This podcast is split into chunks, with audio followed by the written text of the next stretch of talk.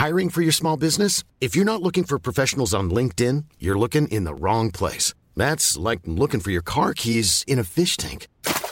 LinkedIn helps you hire professionals you can't find anywhere else, even those who aren't actively searching for a new job but might be open to the perfect role. In a given month, over 70% of LinkedIn users don't even visit other leading job sites. So start looking in the right place. With LinkedIn, you can hire professionals like a professional. Post your free job on linkedin.com slash people today.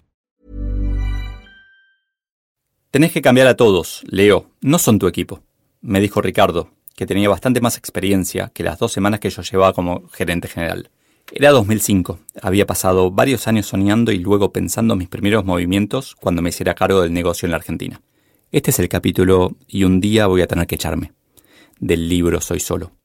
Más información en soysolo.com.ar. Durante tres años vi la empresa desde afuera, como si hubiera sido un consultor. Era el Chief Financial Officer, CFO, puesto muy importante manejaba la relación con los accionistas y las decenas de millones de dólares que habían invertido, pero que hacia adentro no me permitía tomar decisiones. Para eso estaba la línea. Escuchaba discusiones que ya había tenido tiempo antes, experimentos de los que sabía resultado. Hasta los rumores eran repetidos. Había esperado pacientemente el mejor momento, podría decir. La verdad es que quise ser gerente general desde 2000 y no pude. Eligieron a otro pero en 2004 logramos que Staples comprara la empresa y vi mi oportunidad. No, Ricardo, quiero sacar lo mejor de cada persona. No puedo asumir que no van a funcionar y reemplazarlos, le respondí. Tres años después, había cambiado a mis siete reportes. En una posición ya había probado tres personas diferentes. Un día, mi pasión por las estadísticas me llevó a calcular la tasa de rotación para cada equipo de la empresa. Yo era el jefe con mayor rotación. Imagínate el equipo que querés desde antes de tener la posición que soñás. Había pensado, soñado el negocio, pero no había invertido en elegir al equipo que lo iba a liderar, como si lo fuera a hacer yo solo. Y eso se chocó como con que en aquellos tiempos priorizábamos constantemente a la persona por sobre la empresa. Cuidábamos tanto a cada uno que hacíamos daño a los equipos. Mantener demasiado tiempo en un equipo o una persona que no funciona es un insulto para los demás. Ya años después, cuando me hice cargo de Brasil, fui más agresivo tratando de consolidar el equipo. En principio, apenas vi que mis 13 reportes entraban apretados en la sala, decidí reorganizarnos. Conozco mis limitaciones y sé que 7 reportes es mi ideal. Siempre traté de tener una reunión semanal con cada uno de mis reportes. Eso implicaba, si no hacía cambios, dedicar prácticamente dos días a esas reuniones no dejándome tiempo para otras enfocadas en proyectos, para darle tiempo a mi jefe, para trabajar en planificar horizontes más lejanos, para interactuar con pares, proveedores, clientes, para pensar. Lo resolví fusionando áreas. No todos estaban contentos, pero yo estaba convencido de que sería mejor jefe así. Y que los que pasaran a reportar a otra persona también tendrían un mejor jefe. En esa misma época interactuaba mucho con Jackie, mi par de China y Taiwán. Por los horarios, y porque me costaba entender su acento, conversábamos mucho por chat. Tenemos países mucho más similares entre sí que con Estados Unidos, en donde residía nuestro jefe, Mike. Así que nos agregábamos bastante valor. Incluso empujamos a nuestros equipos a hacer lo mismo, hablar directamente entre ellos. Fue motivo de orgullo lograrlo en un par de casos. Me acuerdo específicamente de Gonzalo, que había construido una relación con su par de compras en China, y siempre me aportaba información y aprendizajes valiosos. Creo que nunca lo felicité por eso.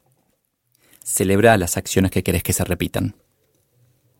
Jackie y yo teníamos cada uno una reunión semanal con Mike de una hora. Pero el desafío era que Mike tenía solo tres reportes, uno en Estados Unidos. Estaba lejos y su experiencia era de mercados diferentes a los nuestros. Pasaron varios meses hasta que logramos que nos dejara tiempo para liderar. Si un jefe tiene demasiados reportes, no podrá ayudarlos lo suficiente. Si son muy pocos, será un estorbo. Heptagrama. Mientras estaba en Brasil, un día vino a verme Blanco. Siempre quise escribir con nombres en clave, como en perros de la calle. Preocupado. Azul me dijo hace dos semanas que lo iba a hacer, pero no hizo nada. Resumiendo, porque a Blanco le gustaba mucho hablar. Siempre me odiaban cuando preguntaba, ¿pero lo hablaste con Azul? Sí, claro. ¿Y qué te respondió? Nada. En ese momento aprovechaba mi intelecto superior y preguntaba, pero, ¿de tu boca salió el sonido de las palabras? ¿Él las escuchó y se te quedó mirando en silencio? Ni yo puedo hacer eso por más de cinco segundos. Ahí veía como a Blanco, o a quien fuera, se le subía el color por las mejillas y se iba, seguramente pensando que en realidad no quería hablarlo cara a cara con Azul. Las conversaciones cara a cara dan más respuestas. Pero esta vez era diferente. En realidad era igual, pero me parecía ya intolerable. De alguna manera, un jefe recibe siempre de cada reporte una parte de lo que siente, y se hace difícil empatizar al 100%. Pero eventualmente uno empatiza. Confiaba mucho en el criterio de Blanco. Giré mi cuaderno 90 grados y escribí los nombres de mis siete reportes, como formando un heptagrama. Empecemos por lo positivo. ¿En quiénes realmente confías? Naranja, verde y amarillo. Unía blanco con líneas sólidas con ellos tres. Y con azul, negro y violeta puse líneas de puntos. Esa semana en cada reunión con mis reportes hice el mismo ejercicio, empezando con el heptagrama en blanco. No me sorprendió ver que en casi todos los casos las respuestas eran similares. Si dos confiaban entre sí, los dos lo sentían, y viceversa la confianza suele ser recíproca.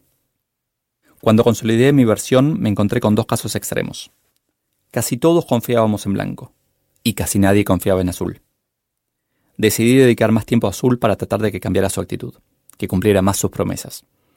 Trabajé primero en llegar a un entendimiento común. No tenía sentido pedirle a azul que cambiara si creía que hacía todo perfecto. Me costó, y de hecho pasé por una etapa que suele ser el preludio a cambios grandes hacer una lista de todas las fallas. Solo la he hecho con gente en la que no confío. Una vez que dijo entender mi punto, seguimos el camino. La pregunta clave era si se esforzaba lo suficiente. La verdad, estábamos de acuerdo ambos. Sus incumplimientos no venían de falta de esfuerzo. Era una mala noticia. O era ineficaz, por más esfuerzo que ponía no lograba resultado, o prometía cosas que no podía cumplir. Mala noticia porque ambos eran difíciles de resolver. El primero probablemente requería incorporar en su equipo a alguien más capaz, que eventualmente lo reemplazaría. Y la segunda, trabajar con su inseguridad. Mi hipótesis suele ser que el problema es que no se animan a decir no. Quien nunca dice que no, no podrá cumplir todas sus promesas. Cerveza. Por más que me costara, parte de mi trabajo como líder fue siempre mejorar las relaciones de confianza entre pares, lograr que el heptagrama sea perfecto y encontré dos herramientas para ello. Por un lado, hacer promesas y cumplirlas. Mi recomendación a los nuevos siempre fue tomar nota de todo, no prometer nada, al menos las primeras semanas. Luego, prometer de a poco y cumplir. La segunda herramienta tiene que ver con la parte que más me costaba, la social.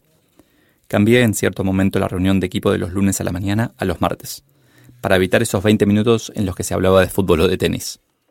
En aquella época no entendía que esas conversaciones construyen confianza que se dé algo mágico entre dos personas que opinan algo similar fuera del trabajo, sea un equipo de fútbol, el amor por una comida o la pasión por las mascotas. Me hubiera gustado dedicar más tiempo a esos intercambios sociales, incluyendo tomar una cerveza al final del día.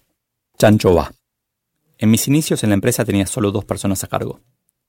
Ahí entendí que un jefe con dos reportes, como luego me pasó en Staples, puede dedicar cuatro horas por día a cada uno, y que, si en esas cuatro horas pide explicaciones, reportes y análisis, logra paralizar a su equipo, que tendrá que dedicar el tiempo a satisfacerlo.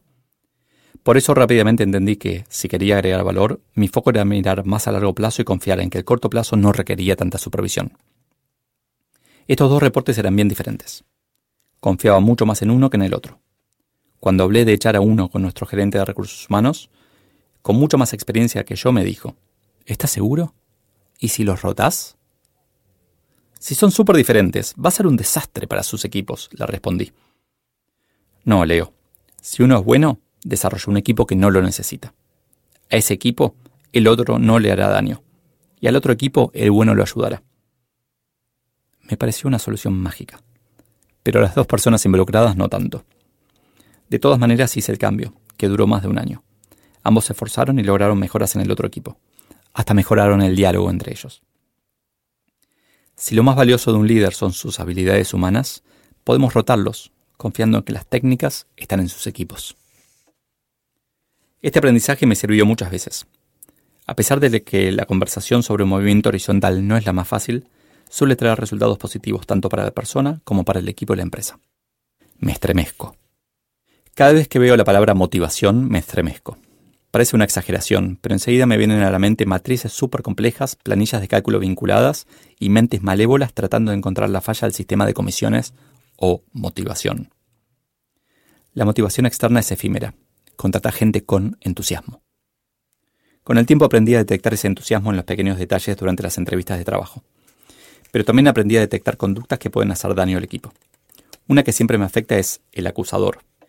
Víctima eterna no llega tarde porque sale tarde, sino por culpa del tránsito, que siempre es malo. Cuando uno quiere hablar sobre algo que falló, primero se ataja. No fue mi culpa. A nadie le importa de quién fue la culpa. Aprendamos. Elegir culpables no nos permite evolucionar. Es curioso, pero hay otro perfil que me atraía siempre. El discutidor, aquel que con argumentos opinaba diferente a mí. Me daba tranquilidad tener a alguien así en cada equipo, aun cuando fuera incómodo. Los equipos necesitan opiniones distintas para ser eficaces. Como dicen que trabaja Amazon, disagree and commit. Estamos en desacuerdo, pero eso no impide que decidamos algo y lo hagamos con compromiso. Yo solía fallar en esta segunda parte. Chancho viene. Con los años aprendí bastante de contratar gente, pero nunca me consideré bueno en ello. Aquellas estadísticas de rotación lo muestran. La virtud de esto es que me llevó a entender que tenemos que contratar la menor cantidad de gente posible. Y esto va en contra de lo que muchos piensan. Recuerdo conversaciones en donde, luego de presentarse, dos jóvenes supervisores comparan cuántas personas tienen a cargo. Tener más gente a cargo suele ser prueba de poder, pero en realidad es una limitación. Como consecuencia tuve muchas conversaciones de las que no queremos tener. Desvinculaciones. Eufemismo para despidos.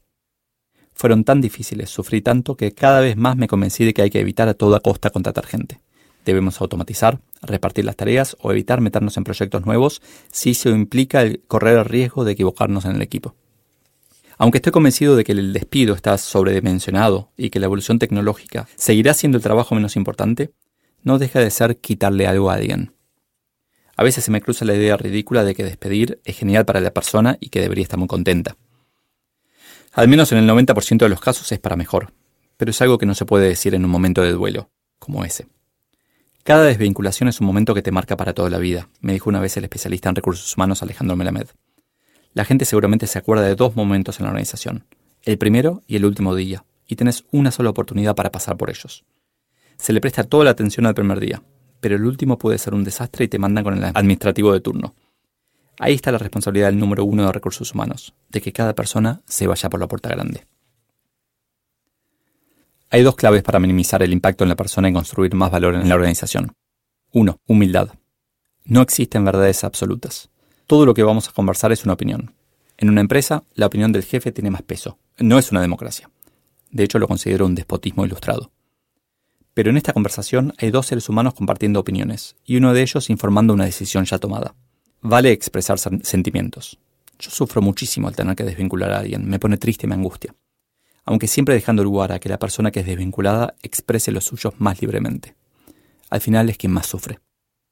2. Reducir sorpresas. Me ha pasado de tener esta conversación con personas que la estaban esperando hacía tiempo. Y esto es un logro importante, que no sea una sorpresa. ¿Cómo se hace esto? Formalmente con evaluaciones de desempeño o advertencias. Informalmente con feedback constante, conversaciones periódicas sobre cómo mejorar, entre otras. Con el tiempo también aprendí que echar a alguien implica haber hecho alguna otra cosa mal. Contratarlo, capacitarlo mal o la gestión general de la empresa. Y eso nos obliga a hacer introspección y mejorar. Lo más importante es los que quedan. Para ellos tiene que estar todo bien claro. La conversación después de una decisión así es de esas que construyen o destruyen una cultura. El equipo que queda después de un despido tiene que tener muy claro qué tiene que hacer para conservar su empleo y qué puede pasar antes de perderlo. Voy a tener que echarme a mí. Cuando una persona no agrega valor en un equipo, lo quita. Con el tiempo, luego de 12 años gerenciando la operación de la Argentina y 3 de la de Brasil, el valor que yo agregaba fue cayendo. El equipo era cada vez más autónomo. Cada vez me necesitaba menos. Con humildad y sin sorpresas, me fui. No me acuerdo haber leído mucho sobre despidos, en libros de liderazgo, libros de texto, en cómo algunos hablan de cómo armar un equipo, cómo elegir la gente, cómo sentar a cada persona en, el asiento del, autobús, pero pocos hablan de esta situación tan desagradable que es quitarle a alguien el trabajo, tomar la decisión de que en favor de la empresa estamos haciendo algo en contra del individuo. Por eso quería asegurarme de que en el libro haya un capítulo específicamente sobre esto, compartiendo mi debilidad, mis falencias, el hecho de que, de que yo no me considero bueno haciéndolo y que por eso traté siempre, o empecé a tratar con el tiempo, de contratar menos gente. Uno podría decir que está mal, que hay que contratar mucha gente, pero en el resto del libro comparto mi visión del futuro y por qué contratar gente no es tan importante ni siquiera para la sociedad.